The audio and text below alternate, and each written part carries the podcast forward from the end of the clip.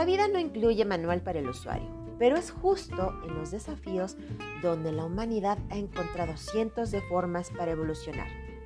Nos han enseñado que a mayor tormento, más grande puede ser la recompensa.